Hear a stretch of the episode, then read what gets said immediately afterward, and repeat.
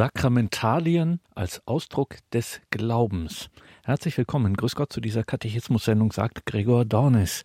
Die Sakramentalien. Was ist das? Sakramente, das ist bekannt. Das sind für katholische Christen die höchstmöglichen religiösen Vollzüge, also Taufe, Eucharistie, aber auch die Firmung, Ehe, Weihe, Krankensalbung. Das sind die Sakramente und daneben gibt es auch noch die sogenannten Sakramentalien sind so ein bisschen in den Hintergrund geraten, hat man nicht mehr so wirklich auf dem Radar, aber das ganz zu Unrecht findet der römische Theologe Professor Dr. Dr. Ralf Weimann. Bei einem Symposium in Rom 2023 ging es um Volksfrömmigkeit, alter Zopf oder verkannte Chance. Und da sprach Ralf Weimann bei diesem Symposium zur Volksfrömmigkeit, sprach er über diese Sakramentalien als Ausdruck des Glaubens. Was er da gemeint hat und worauf es ihm ankommt, dazu nun mehr von ihm selbst bei diesem Vortrag aus dem Jahr 2023. Sakramentalien als Ausdruck des Glaubens. Liebe Mitbrüder, liebe Hörerinnen und Hörer von Radio Horeb und Radio Maria, an Gottes Segen ist alles gelegen. So lautet ein altbekanntes Sprichwort. Oder eine andere in der Volksfrömmigkeit weit verbreitete Annahme sagt, für einen Primizsegen soll man sich die Schuhsohlen ablaufen. Schon an diesen Aussagen wird deutlich, dass dem Segen, deren geistiger Wirkung und Verwendung große Bedeutung zukommt. Auch heute wenden sich Gläubige mit der Bitte an Priester, sie, ihre Häuser oder gewisse Gegenstände zu segnen. Der Segen gehört zu den Grundvollzügen und ist Ausdruck lebendiger Volksfrömmigkeit. Theologisch gesprochen sind Segnungen Sakramentalien, die in einer gewissen Nähe zu den Sakramenten stehen. Auf der einen Seite bedeutet dies, dass jedes Sakrament Sakramentalien einschließt. So zum Beispiel Segnungen. In jeder heiligen Messe gibt es einen Schlusssegen. Auf der anderen Seite ist damit gesagt, dass Sakramentalien etwas weniger sind als Sakramente.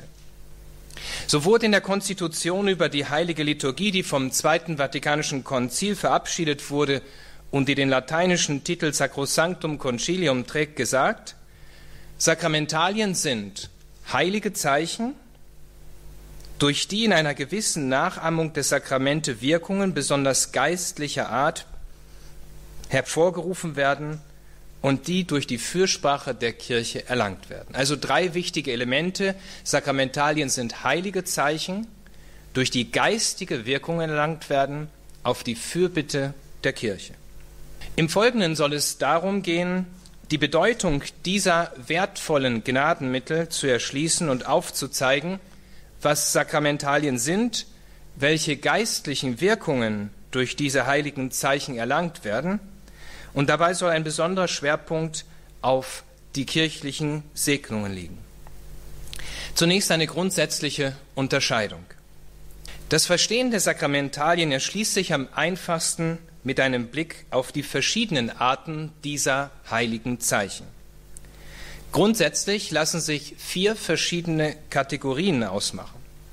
Dazu gehören Segnungen, nicht sakramentale Weihen, wie zum Beispiel die Marienweihe, Exorzismen und heilige Objekte oder heilige Gegenstände. Jede einzelne dieser Sakramentalien bringt unterschiedliche geistige Wirkungen hervor. Das Gesagte soll anhand von Beispielen verdeutlicht werden. Die Gruppe von Sakramentalien, die am häufigsten Verwendung findet, sind Segnungen. Im Leben des Christen sollte kein Tag vergehen, ohne den Segen Gottes herabzurufen. Schon das Buch Genesis hebt dessen Bedeutung hervor, wenn es im Schöpfungsbericht heißt, Gott segnete. Der Segen Gottes wird zum Inbegriff für heilige Zeichen, durch die Gott Gnade schenkt. Dies zieht sich durch die Heilsgeschichte wie ein roter Faden. Nach der Sintflut schließt Gott seinen Bund mit Noach und es heißt, dann segnete Gott Noach und seine Söhne. Immer wieder wendet sich Gott der Menschheit zu. Der Segen ist der Ausdruck dafür, dass Gott sich uns zuwendet. Zugleich verbinden sich damit geistliche Wirkungen. Diese sind das innere, das verborgene Kennzeichen der äußeren Handlung. Es gibt also eine äußere Handlung, beispielsweise einen Segen, und eine innere Wirkung, die auf diese Weise erzielt wird. In Jesus Christus der als wahrer Mensch und wahrer Gott Mittler und die Fülle der ganzen Offenbarung ist, erhalten die Sakramentalien ihre volle Bedeutung und geistige Fülle. Sie werden nun nach und mit Jesus Christus in seinem Namen und in der Kraft des Heiligen Geistes vermittelt durch die Kirche gespendet. So wie der Herr vor seiner Himmelfahrt seine Hände erhob und segnete, so tun es ihm die Apostel gleich bis hinein in unsere Zeit. Eine neue Dimension göttlicher Gnade erhalten die Sakramentalien durch den heilbringenden Tod und die Auferstehung des Herrn. Von nun an nimmt der Segen die Kreuzesform an. Er erhält seine definitive Bedeutungsfülle also in Jesus Christus, dem einzigen Erlöser der Welt. Neben den Segnungen gehören nicht sakramentale Weihen zu einer zweiten Kategorie von Sakramentalien. Dabei handelt es sich um konstitutive Segnungen, die einen bleibenden Charakter haben. Wie bei allen Sakramentalien, so können auch diese grundsätzlich im Hinblick auf Personen, Orte oder Gegenstände Anwendung finden. Das heißt, all diese Sakramentalien können angewandt werden auf Personen, auf Orte oder auch auf Gegenstände.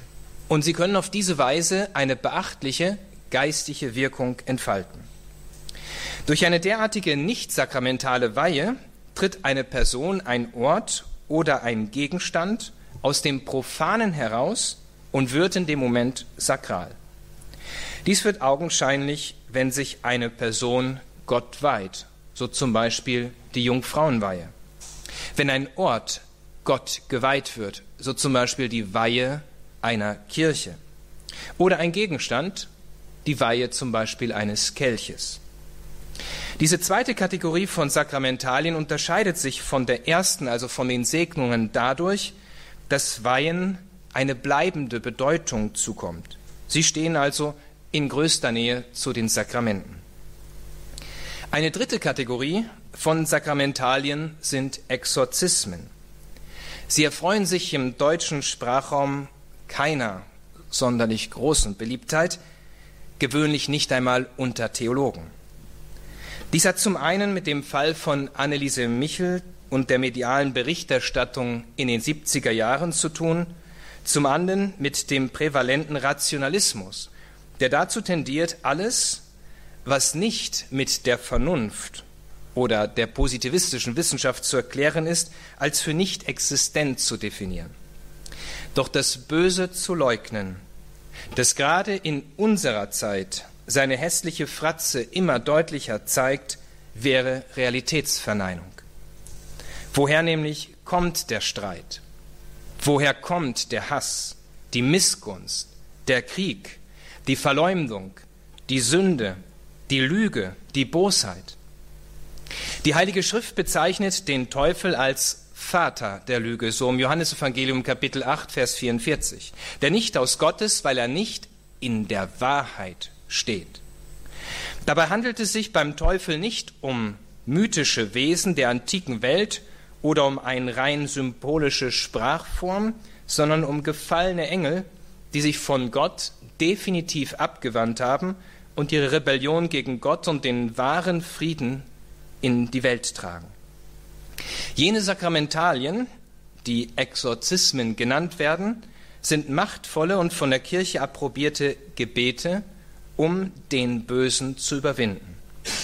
Ihnen liegt das Prinzip zugrunde, den Bösen durch die Kraft des Guten zu besiegen, so wie es Paulus schon im Brief an die Römer schreibt.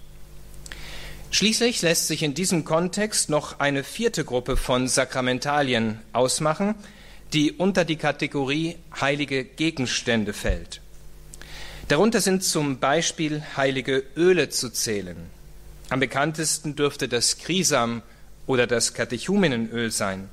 Aber auch das vom Bischof geweihte Serapionsöl erfreut sich unter Gläubigen großer Beliebtheit. Dazu gehören aber auch geweihte Gegenstände wie die Benediktsmedaille, die wundertätige Medaille, Skapuliere, Kreuze, geweihte Kerzen, Reliquien und vieles mehr. Diese Ausführungen lassen deutlich werden, dass die Sakramentalien Ausdruck des Glaubens sind, durch den sie ihre geistige Wirkkraft entfalten. Somit sind sie authentischer Ausdruck von Volksfrömmigkeit. Es lässt sich also sagen, dass wo immer die Sakramentalien, die ich eben genannt habe, diese verschiedenen Kategorien, sich großer Wertschätzung erfreuen, es um die Volksfrömmigkeit gut bestellt ist. Diese Gleichung lässt sich allerdings auch umdrehen.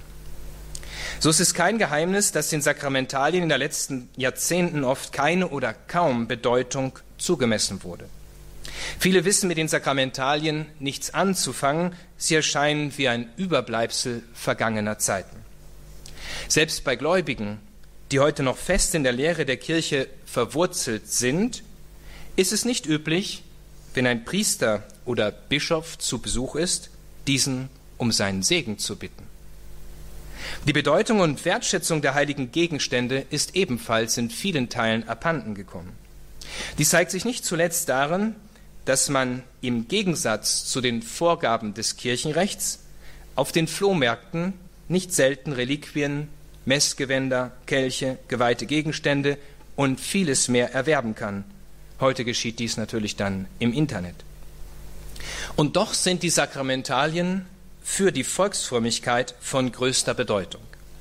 Wenn die Gläubigen zu einem gesunden Umgang damit finden, werden sie viele geistige Gaben erlangen. Zugespitzt lässt sich formulieren, im Umgang mit den Sakramentalien lässt sich auf die Lebendigkeit der Volksfrömmigkeit schließen. So kommen wir nun in einem zweiten Punkt auf die geistigen Wirkungen von Sakramentalien zu sprechen. Um das Gesagte besser verstehen zu können, wenden sich die Ausführungen in einem zweiten Schritt den geistlichen Wirkungen der Sakramentalien zu, auf die kein Christ verzichten sollte. Bevor dies jedoch geschehen kann, müssen zunächst einige grundlegende Erklärungen vorausgeschickt werden. Das Zweite Vatikanische Konzil hat, wie bereits gesehen, die Sakramentalien in eine gewisse Nähe zu den Sakramenten verortet. Doch trotz dieser Nähe ist die Wirkweise der Sakramentalien grundverschieden. Sie funktionieren also ganz anders als die Sakramente. Die Sakramente wirken nach dem Prinzip ex opere operator, das heißt aus sich selbst heraus. Gott selbst ist im Sakrament der eigentlich Handelnde. Wenn daher der Priester, wie in der Heiligen Messe, in der Beichte und so weiter, in persona Christi Capiti sein Sakrament spendet und dabei, wie es für die Gültigkeit eines jeden Sakramentes notwendig ist, Form, Materie und Intention in richtiger Weise berücksichtigt, dann ist es Jesus Christus, der in und durch den Priester handelt. Selbst für den Fall, dass ein Priester sich schwer versündigt haben sollte, Gott möge dies verhindern, wäre die Wirkung dennoch gegeben, und zwar diese Wirkung. Auf diese Weise werden die Gläubigen vor der Willkür geschützt, sie brauchen nicht an deren Gültigkeit zu zweifeln. Mit anderen Worten, das Sakrament wird gültig gespendet, auch unabhängig von der Heiligkeit des Spenders. Bei den Sakramentalien verhält es sich anders. Deren Wirksamkeit hängt zum einen von der persönlichen Heiligkeit des Spenders und des Empfängers ab. Zum anderen von der fürbittenden Kraft der Kirche, in deren Namen die Sakramentalien gespendet werden. Daher wirken die Sakramentalien nicht ex opere operato wie bei den Sakramenten, also aus sich heraus, sondern ex opere operantis. Was dies genau bedeutet, soll im Folgenden kurz erläutert werden. Wörtlich lässt sich das lateinische Prinzip ex opere operantis wie folgt übersetzen. aus dem Werk des Handelnden, also aus dem Werk heraus dessen, der gerade tätig ist, der handelt. Damit ist gemeint, dass die geistliche Wirkung, die durch die Sakramentalien erzielt wird, nicht in erster Linie von einer diesen innewohnenden, gnadenverleihenden Kraft abhängt, so wie bei den Sakramenten, sondern von der moralischen Verfasstheit der Person, die die Sakramentalien spendet bzw. empfängt. Mit den Sakramentalien verbindet sich immer ein heiliges Zeichen. In der Regel ist es immer das Kreuzzeichen. Es kann aber auch Weihwasser, das Auflegen der Hände oder andere Dinge sein. Mit dem Prinzip des Ex opere operantes wird gesagt, dass die Sakramentalien nicht hokus pokus wirken, so als ob ihnen eine Art von Magie innewohnen würde. Vielmehr muss dem äußeren Zeichen, also dem Segen beispielsweise, eine innere Haltung entsprechen, damit geistige Gnadenwirkungen hervorgebracht werden.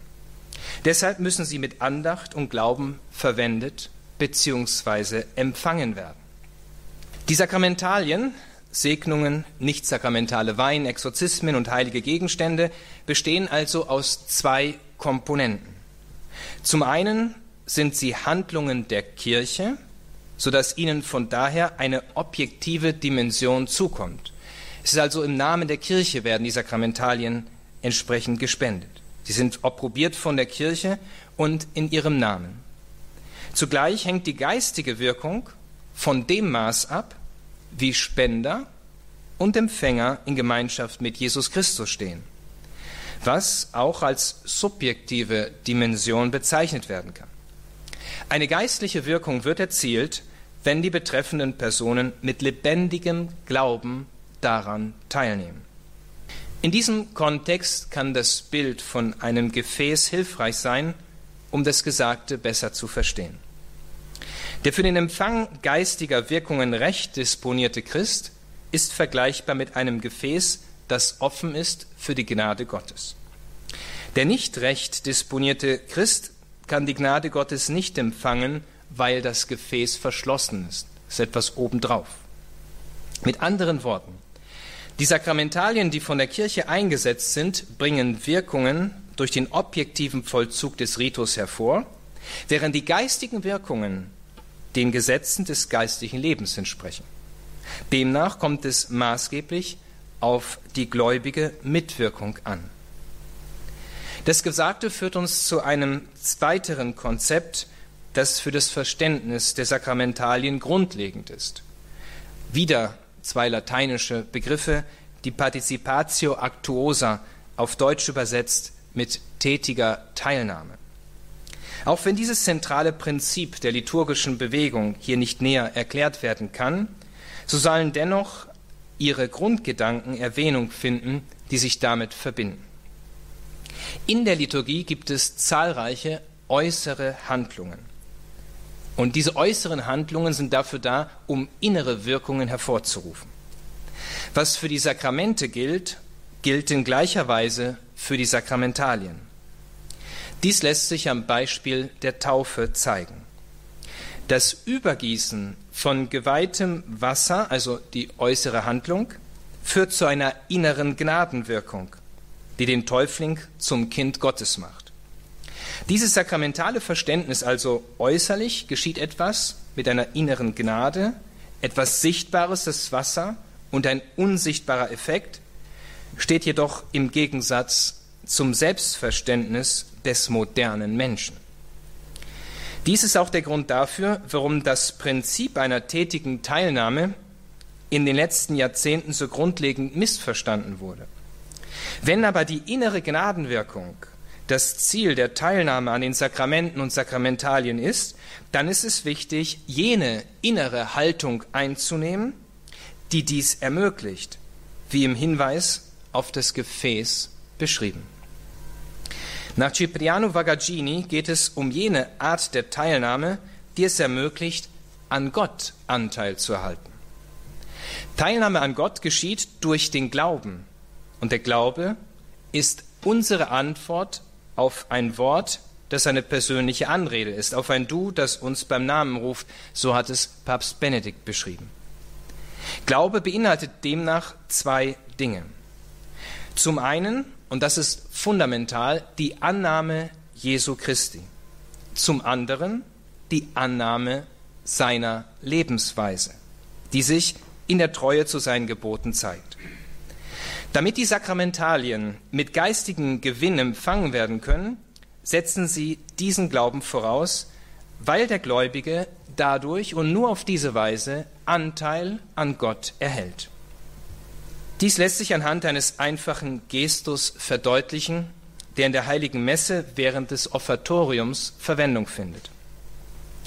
Dem Wein wird etwas Wasser beigemischt, während der Priester das folgende Gebet still betet. Wie dieses Wasser sich mit dem Wein verbindet, so lasse uns der Kelch des Herrn teilhaben an der Gottheit Christi, der unsere Menschennatur angenommen hat. Damit ist das geistliche oder das eigentliche Prinzip der Teilnahme beschrieben, die eine Teilnahme durch den Glauben ist, wodurch der Christ Anteil an Gott erhält. Papst Benedikt schrieb dazu, ich zitiere, in Wirklichkeit ist die vom Konzil erwünschte aktive Teilnahme in viel wesentlicherem Sinn zu verstehen, angefangen von einer tieferen Bewusstsein des Mysteriums, das gefeiert wird, und seiner Beziehung zum täglichen Leben. So wird deutlich, wie zentral der Gedanke einer gläubigen Teilnahme ist, um geistliche Wirkungen zu erzielen. Dabei versteht sich von selbst, dass die Sünde, vor allem die Todsünde, die Beziehung zu Gott zerstört, weil sie den Verlust der göttlichen Tugend der Liebe und der heiligmachenden Gnade nach sich zieht. Heute ist selbst bei vielen Katholiken dieses Verständnis abhanden gekommen. Dabei heißt es doch im Johannesevangelium, getrennt von mir könnt ihr nichts bewirken. Daher kann eine Sünde oder eine intrinsisch, also in sich böse, schlechte Handlung nicht gesegnet werden. Dies würde der Natur des Segens widersprechen. Gläubige Teilnahme setzt voraus, dass der Glaube wiederum gelebt wird. Dies ist die Grundbedingung, damit die Sakramentalien ihre geistige Wirkung entfalten können. Daher lässt sich sagen, dass die geistlichen Wirkungen der Sakramentalien die Teilnahme an der göttlichen Gnade voraussetzen. Nur dann wird das Gefäß, also der Mensch, durchlässig für die göttliche Gnade. Daher bedarf es grundlegend der gläubigen Annahme Jesu Christi und seiner Gebote. Damit sind die Ausführungen am wesentlichen Punkt angekommen bei den Segnungen der Kirche. Sie sollen nun nicht zu theoretisch bleiben, sondern abschließend soll der Blick auf jene Sakramentalien gerichtet werden, die am häufigsten Verwendung finden, die Segnungen. Der Mensch, jeder Mensch braucht Gottes Segen, denn, wie das eingangs zitierte Sprichwort sagt, an Gottes Segen ist alles gelegen. Gott ist die Quelle allen Segens, wobei die Kirche die Aufgabe zukommt, in Christus zu sein und als solche ist sie gleichsam das Sakrament, das heißt Zeichen und Werkzeug für die innige Vereinigung mit Gott wie für die Einheit der ganzen Menschheit. Göttlicher Segen wird gewöhnlich durch die Vermittlung der Kirche gespendet. Daher hat das Kirchenrecht festgelegt, Spender der Sakramentalien ist der Kleriker, der mit der erforderlichen Vollmacht ausgestattet ist. Der Kleriker hat aufgrund seiner Weihe Anteil an Gott. Übrigens, das Wort Kleriker und Klerikalismus wird heute alles in einen Topf geworfen, aber Kleriker bedeutet nichts anderes als der, der Anteil hat, und zwar Anteil an Gott. Kleros, das griechische Wort, meint Anteil haben an Gott. Das muss man da einmal richtigstellen. Und es bedeutet ontologisch, also wesenshaft anteilig zu sein an Gott, weil Gott durch den Priester handelt. Nur so kann er, nämlich der Priester, zum Verwalter des Göttlichen werden. Er handelt oder sollte dies zumindest im Namen des Herrn. Er schöpft von dem, was nicht sein ist, sondern was Gott gehört, und wendet dies den Menschen zu. Er handelt wie ein Instrument, durch das göttliche Gnade den Menschen zuteil wird. Dies wird besonders deutlich in der Segensformel, die lautet, es segne euch der allmächtige Gott. Der willkürlichen Veränderung dieser Segensformel, wie dies heutzutage einige Kleriker tun und dann sagen, es segne uns der allmächtige Gott, liegt ein grundsätzliches Missverständnis zugrunde. Auf den ersten Blick scheint dieses uns sehr demütig zu sein, weil der Priester ja sich mit einschließt und die eigene Bedürftigkeit damit zum Ausdruck bringt. In Wirklichkeit wird jedoch dadurch die instrumentelle Funktion des Priesters von der sakramentalen auf eine menschlich funktionale Ebene reduziert. Denn wenn der Kleriker segnet, tut er das Kraft seiner Anteilhabe an Gott. So wie ein Priester sich nicht selbst segnen kann, er kann sich nur bekreuzigen, sonst muss er auch anderen Priester um seinen Segen bitten, so kann er auch nicht selbst die Segensformel spenden und sich einschließen. Den Segnungen der Kirche liegt ein sakramentales Verständnis zugrunde, denn nur so kann die äußere Handlung, beispielsweise der Segen, eine innere Gnade hervorbringen. Die Volksfrömmigkeit basiert auf eben diesem Verständnis. Dadurch unterscheidet sie sich von magischen Praktiken oder irrationalen Andachtsformen. Es geht darum, geistliche Wirkungen zu erlangen. Wie dies konkret geschehen kann, soll abschließend umrissen werden. Die vorausgehenden Klärungen haben deutlich gemacht, worin die Natur der Sakramentalien besteht. Ihre geistige Wirkung kann sich dann entfalten, wenn diejenigen, die sie spenden bzw. empfangen, dafür disponiert sind, also vorbereitet sind. Der Segen kann verschiedene Wirkungen hervorrufen, setzt aber grundsätzlich voraus, dass sich die Person im sogenannten Stand der Gnade befindet, also nicht durch eine schwere Sünde von Gott getrennt ist. Zwei Beispiele können hilfreich sein, dies besser zu verstehen. Dabei geht es einmal um den Spender und einmal um den Empfänger des Segens. Ein Exorzist, der ein Befreiungsgebet vornimmt, muss im Stand der Gnade sein. Wenn dies nicht gegeben wäre, könnte sein Handeln nichts bewirken. Im Gegenteil, es wäre nicht nur schwer fahrlässig, sondern auch gefährlich für alle Beteiligten. Auch wenn dies ein, wenn Sie so wollen, Extrembeispiel ist, zeigt sich darin doch sehr anschaulich, was gemeint ist. Im Hinblick auf den Empfänger von Segnungen bedeutet dies, dass alles, was im direkten Gegensatz zu Gottes Gebot steht, nicht gesegnet werden kann. Dies gilt im Hinblick auf Personen, Gegenstände und Orte.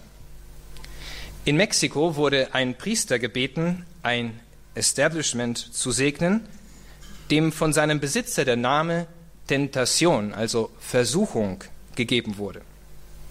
Dieser Priester lehnte mit gutem Grund ab, zumal die Versuchung Werk des Teufels ist, die es zu überwinden gilt. Das Gleiche gilt im Hinblick auf Amulette, die man nicht segnen kann, wie auch für jene Personen, die wissentlich und willentlich im Zustand schwerer Sünde leben. Durch Segnungen wird Gottes Gnade herabgerufen. Sie darf nicht instrumentalisiert werden, sondern muss der Natur der Segnung entsprechen. Dafür dürfen sie keineswegs zu einem Politikum werden, sondern sollen anspornen, den Gläubigen mit mehr Überzeugung zu leben, damit die Gläubigen Anteil erhalten an der göttlichen Gnade. Das Gesagte erlaubt es, einen abschließenden Blick auf die geistlichen Wirkungen zu richten, die sich mit Segnungen verbinden. Dabei ist noch einmal in Erinnerung zu rufen, dass der dazu bevollmächtigte Kleriker der eigentliche Spender des Segens ist. Wenn beispielsweise eine christliche Familie vor dem Essen betet, dann sollte am Ende des Tischgebets, falls ein Priester anwesend ist, dieser den Segen sprechen.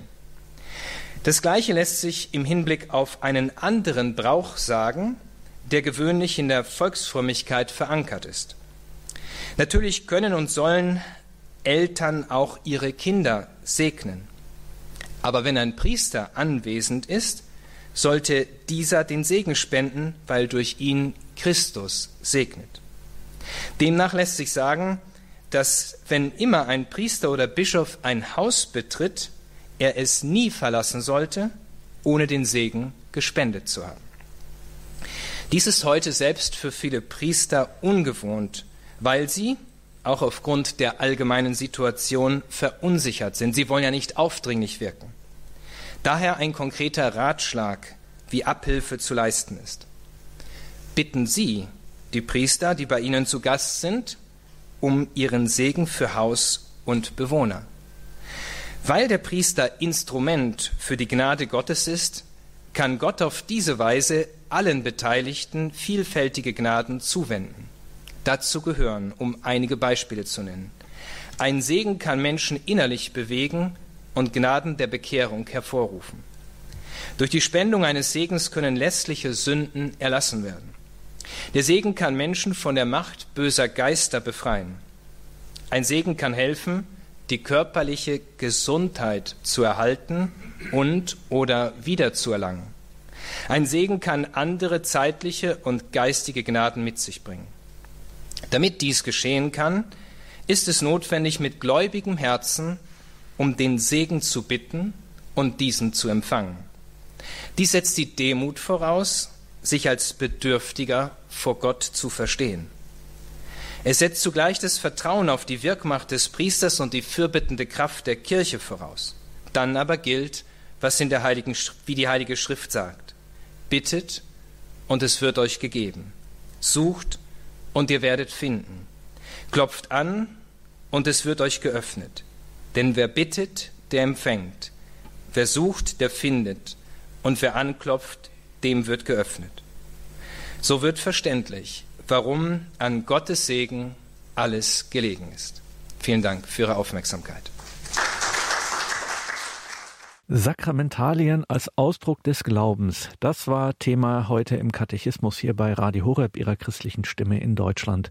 Wir hörten einen Vortrag aus dem Jahr 2023 des römischen Theologen Professor Dr. Dr. Ralf Weimann, der an mehreren Hochschulen und Universitäten in Rom unterrichtet. Diesen Vortrag, den wir heute gehört haben zu den Sakramentalien, den hat Ralf Weimann bei einem Symposium gehalten im Jahr 2023.